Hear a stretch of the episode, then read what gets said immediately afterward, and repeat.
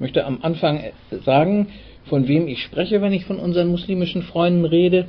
Wir bekamen 2002 als Gemeinde eine Anfrage, ob wir wohl eine kurdische Familie aus der Türkei bei uns im Kirchenasyl aufnehmen würden. Wenn wir damals gewusst hätten, dass sich das Ganze über sechs Jahre hinziehen würde, ich weiß nicht, ob wir es dann gewagt hätten, uns auf dieses Abenteuer einzulassen.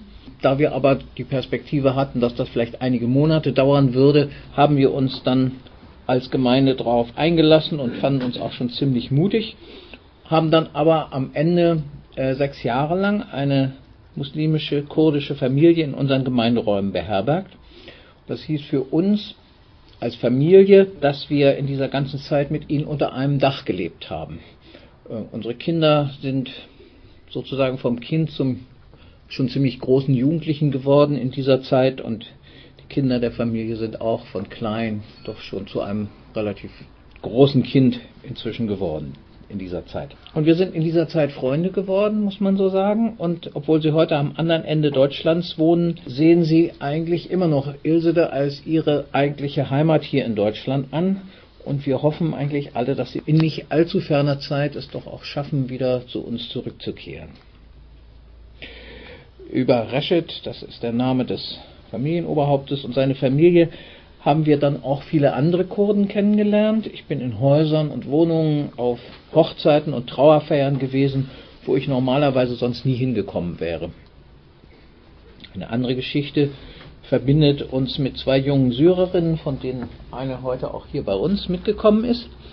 Sie sind vor etwa acht Jahren aus Syrien nach Deutschland geflohen und wir haben uns vor etwa fünf Jahren kennengelernt und begleiten euch jetzt auch schon ein Stück weit auf eurem Weg hier in die deutsche Gesellschaft. Also das heißt, wir haben keine Überblickskenntnisse, von denen wir vorhin gesprochen haben, über die Muslime, sondern wir haben intensive Erfahrungen mit Einzelnen. Andere werden ganz andere Erfahrungen gemacht haben und ich habe mich manchmal gefragt, was wäre passiert, wenn das damals jemand ganz anders gewesen wäre. Ich weiß es nicht. Was haben wir so in dieser Zeit gelernt? Ich habe mich mal hingesetzt und habe versucht, so ein paar Punkte zusammenzustellen, die uns in dieser Zeit deutlich geworden sind. Der erste und wichtigste Punkt, es gibt nicht die, die Muslime. Es gibt sie genauso wenig, wie es die Christen gibt. Es gibt offenbar eine ebenso große Bandbreite von unterschiedlichen Richtungen, Strömungen und Kulturen im Islam wie im Christentum. Und da gibt es dann auch eben so viele Reibungen und Widersprüche und Richtungskämpfe und gegenseitige Zu- und Abneigungen. Wir haben so irgendwann vielleicht mal im Religionsunterricht gelernt, dass sich der Islam durch die fünf Säulen definiert, Glaubensbekenntnis, Gebet, Almosen, Fasten, Pilgerfahrt. Aber das ist wahrscheinlich genauso richtig und so falsch, wie wenn man zur Beschreibung der Wirklichkeit des Christentums einfach auf den Text des apostolischen Glaubensbekenntnisses verweisen würde. Es gibt auch unter Muslimen, so wie ich das mitbekommen habe, eine ebenso breite Skala der Verbindlichkeit und Unverbindlichkeit, wie wir das bei uns erleben. Ich habe zum Beispiel den Eindruck, dass für viele Kurden der Islam so etwas wie die Religion der fremden Herren gewesen sein könnte, den man nur mit einer gewissen Distanz angenommen hat, so wie in Deutschland etwa die Sachsen das Christentum als Religion der fränkischen Eroberer angesehen haben und auch nur mit großer Skepsis angenommen haben, was man ja in Norddeutschland bis heute merkt. So gibt es dann eben auch eher säkular denkende Muslime, die nicht stark von ihrer Religion geprägt sind und dem westlichen Denken, dem säkularen Denken, mehr oder weniger nahestehen. Und so ist mir zum Beispiel dann deutlich geworden, dass wahrscheinlich radikale Islamisten mit ihren Aktionen sich zuerst einmal gar nicht auf uns Christen beziehen, sondern auf ihre laschen Glaubensgenossen, auf diese laxen Glaubensgenossen, die das überhaupt nicht ernst nehmen, ihre Religion, und die sie zu größerer Entschiedenheit drängen möchten, so wie eben auch bei uns manche Evangelikale empört sind über die Taufscheinchristen, die Unentschiedenen in den Großkirchen. Viele Muslime machen sich über die Islamisten ebenso viel Sorgen, wie es einen braven liberalen Christen schaudert, wenn er an George Bush und den Kreationismus und solche Dinge denkt. So, das war der erste Punkt. Punkt zwei, dies vorausgesetzt, dass man nicht so allgemein reden kann, ist mir doch durchgehend etwas an meinen islamischen Freunden aufgefallen im Laufe der Zeit, was meinem Herzen immer wohlgetan hat, nämlich die Kultur der Gastfreundschaft, die für sie alle durch die Bank selbstverständlich zu sein scheint. Dass man sich über einen Gast aufrichtig freut, dass man ihm sofort Tee oder Kaffee anbietet, dass man ihm ganz selbstverständlich das Beste aus der Küche vorsetzt, auch wenn er eigentlich schon gegessen hat und gar nicht gekommen ist, um was zu essen. Das hat mich immer wieder beeindruckt.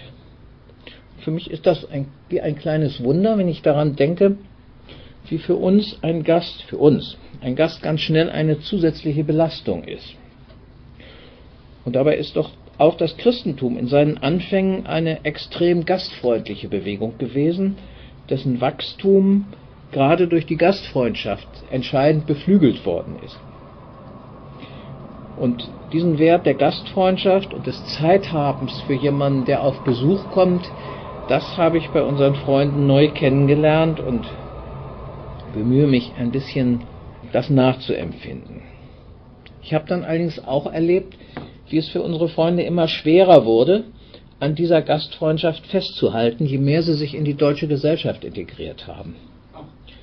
Wenn sie erst Arbeit und Brot gefunden haben, dann ist es für sie viel schwieriger, die gastfreundliche Grundhaltung beizubehalten, weil sie dann eben auch drin stecken in der zeitfressenden Maschinerie unserer Gesellschaft.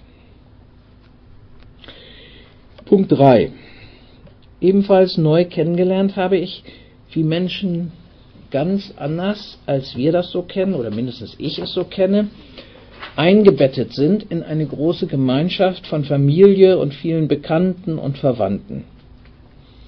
Für mich ist so ein Wort wie Cousine oder Cousin immer sehr klar definiert gewesen. Das sind eben die Kinder von den Geschwistern meines Vaters oder meiner Mutter. Aber ich habe gelernt, dass man eben auch Menschen, die um ganz viele Ecken miteinander verwandt sind, als Cousin und Cousine bezeichnen kann.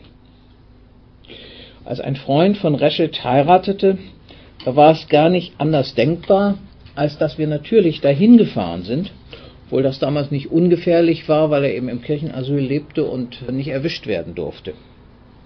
Aber wenn ein Freund heiratet, dann ist es einfach nicht möglich, wegzubleiben. Der Freund war auch noch nicht lange in Deutschland, deswegen war es auch nur eine kleine Hochzeit, ungefähr 150 Personen. Mir ist aufgefallen, wie alle genau wussten, wie eine Hochzeit funktioniert, was man da machen muss. Ganz besonders ist mir aufgefallen, wie sehr auch schon die Kinder ihren Platz in der Gemeinschaft hatten und den auch mit Selbstverständlichkeit und Würde eingenommen haben. Und es waren viele Kinder. Noch deutlicher habe ich da was gespürt, als ein anderer Freund von Rashid starb. Da sind wir natürlich auch hingefahren, um zu kondolieren. Zum weiblichen Teil der Familie in die Wohnung. Der 13-jährige Sohn des Freundes saß im kurdischen Kulturverein unter den erwachsenen Männern und man merkte, wie er sich mühte, seiner neuen Funktion als Oberhaupt der Familie gerecht zu werden. Und die älteren Männer unterstützten ihn, machten ihm deutlich, dass sie ihm das zutrauten. Ich würde mir wünschen, dass es bei uns manchmal auch so eine kollektive Unterstützung für junge Männer gibt, die ihnen Sicherheit gibt für ihre Rolle und ihre Aufgabe. Diese starke Einbettung in die Gemeinschaft hatte sicherlich auch ihre Nachteile. Denn diese Gemeinschaft redet auch immer mit in allen möglichen Angelegenheiten und man lernt dann auch nicht unbedingt unabhängig davon zu denken und seinen eigenen Weg zu gehen. Aber ich habe wahrgenommen, dass das eine andere Art ist, in einem Netz von Beziehungen zu leben. Punkt 4. Die Hochzeitsfeier, von der ich erzählt habe, hatte eine Vorgeschichte. Ich habe diese Brautleute getraut in unserer Kirche. Es war die ungewöhnlichste Trauung, die ich je erlebt habe. Die Braut, eine Muslima, der Bräutigam kam auch vor nicht allzu langer Zeit aus der Türkei. Der Bräutigam wahrscheinlich, ich bin mir nicht sicher, aber ich denke, ein ehemaliger Muslim, der ganz säkular lebte und das irgendwie hinter sich gelassen hatte. Meine Ansprache wurde übersetzt. Ich weiß nicht, was davon angekommen ist. Dass wir eine Dreiviertelstunde später anfingen, weil die Braut eben noch länger brauchte, um sich schön zu machen, fällt da gar nicht mehr so groß ins Gewicht. Ich erzähle diese Geschichte, weil sie für mich ein Beispiel ist, ich sag mal, für etwas, was ich so religiösen Pragmatismus nenne, den es unter Muslimen in Deutschland anscheinend öfter gibt. Ich habe mich mit dieser Trauung auch ein Stück weit darauf eingelassen. Ich habe das so verstanden nach dem Motto, wenn man die Sache mit Gott regeln muss, ist auch ein christlicher Pastor okay, wenn sonst kein anderer da ist. Oder wenn ich so interpretiere, sie reden doch sowieso alle von Gott und um die Feinheiten sollen sich dann die kümmern, die studiert haben. Punkt 5. Ich habe gelernt, die deutsche Gesellschaft ein wenig mit den Augen derer zu sehen, die sich bemühen, dort hineinzukommen. Ich nehme wahr, wie viel selbstverständliche Voraussetzungen unserer Kultur zugrunde liegen, von denen ich vorher gar nicht gewusst habe, dass es sie gibt und ich sie teile. In Wirklichkeit verstehen die sich aber nicht von selbst. Ich bin dann mit meiner Möglichkeit, Dinge zu erklären, immer mal wieder an meine Grenzen gekommen, einfach weil es fundamentale Voraussetzungen gab, auf die ich eigentlich hätte Bezug nehmen müssen, aber sie waren nicht immer da. Zum Glück gab es aber Brücken. Die Familie in unserem Kirchenasyl hatte wegen ihrer Nähe zur PKK fliehen müssen. Und erstaunlicherweise half mir das, mit denen besser ins Gespräch zu kommen. Gerade die Nähe zum doch so wohl mindestens teilweise leninistischen Gedankengut von Abdullah Öcalan machte mir die Verständigung leichter. Das war ein deutliches westliches Element, an das man gut anknüpfen konnte. Da waren Kategorien da, die unserem Denken näher waren. Ich nehme dabei aber auch wahr, wie unglaublich kompliziert unsere Gesellschaft ist. Wie viele formale Regeln und Hürden es zum Beispiel bei Behörden gibt. Und wie sehr diese formalen Regeln eine pragmatische Behandlung der Probleme behindern. Man könnte auch sagen, wie eingeschränkt die Urteilsfähigkeit vieler Verantwortlicher ist und wie sehr die Regeln des Apparats die praktische Intelligenz ersetzen. Wie sehr das Credo vieler Verwaltungsmitarbeiter, sie hätten keinen Entscheidungsspielraum, ihnen dann tatsächlich auch irgendwann den Spielraum nimmt. Und wie viel an Ressourcen dadurch verschwendet werden. Auf der anderen Seite habe ich aber auch neu sehen gelernt, was in Deutschland positiv im Vergleich ist. Trotz allem. Die Freiheit, die Effektivität, die Verlässlichkeit vieler Abläufe, die Sauberkeit des Straßenbildes, solche Dinge. Und schließlich habe ich gelernt, wie viele Menschen es in den Apparaten und Institutionen gibt, die froh sind, wenn sie die Gelegenheit bekommen, etwas Sinnvolles und Hilfreiches zu tun.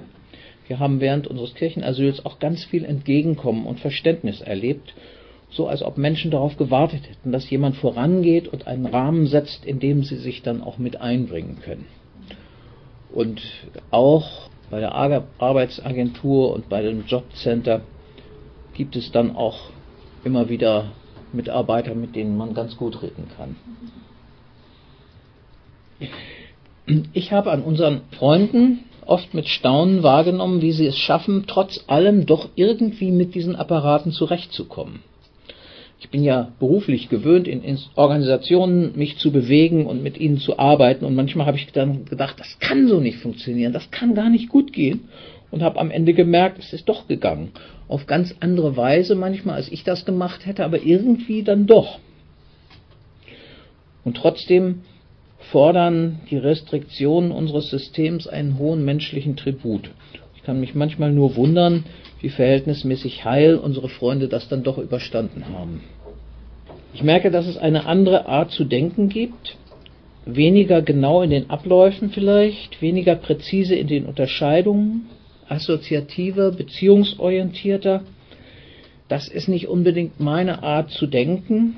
Ich merke auch, dass das manchmal Probleme mit sich bringt, aber andererseits nehme ich wahr, dass das in vielen Bereichen seinen Zweck durchaus erfüllt. Sechstens, schließlich habe ich gelernt, dass es so etwas gibt wie ein lebenspraktisches Unterlaufen der Konfessions- und Religionsschranken.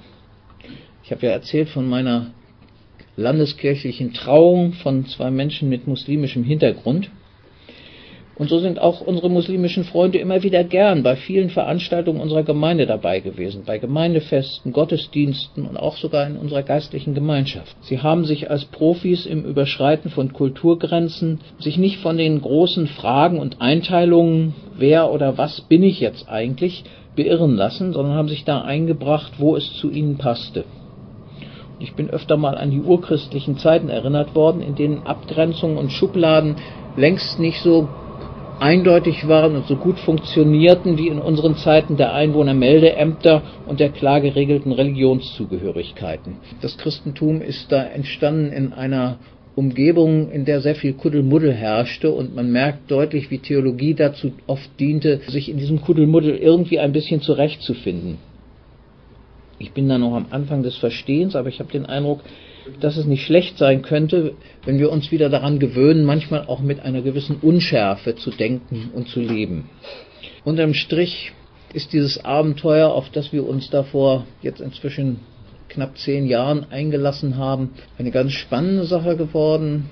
Es ist ein großer Reichtum, den wir da entdeckt haben. Es hat uns alle, sowohl uns als Familie als auch uns als Gemeinde, nicht unverändert gelassen.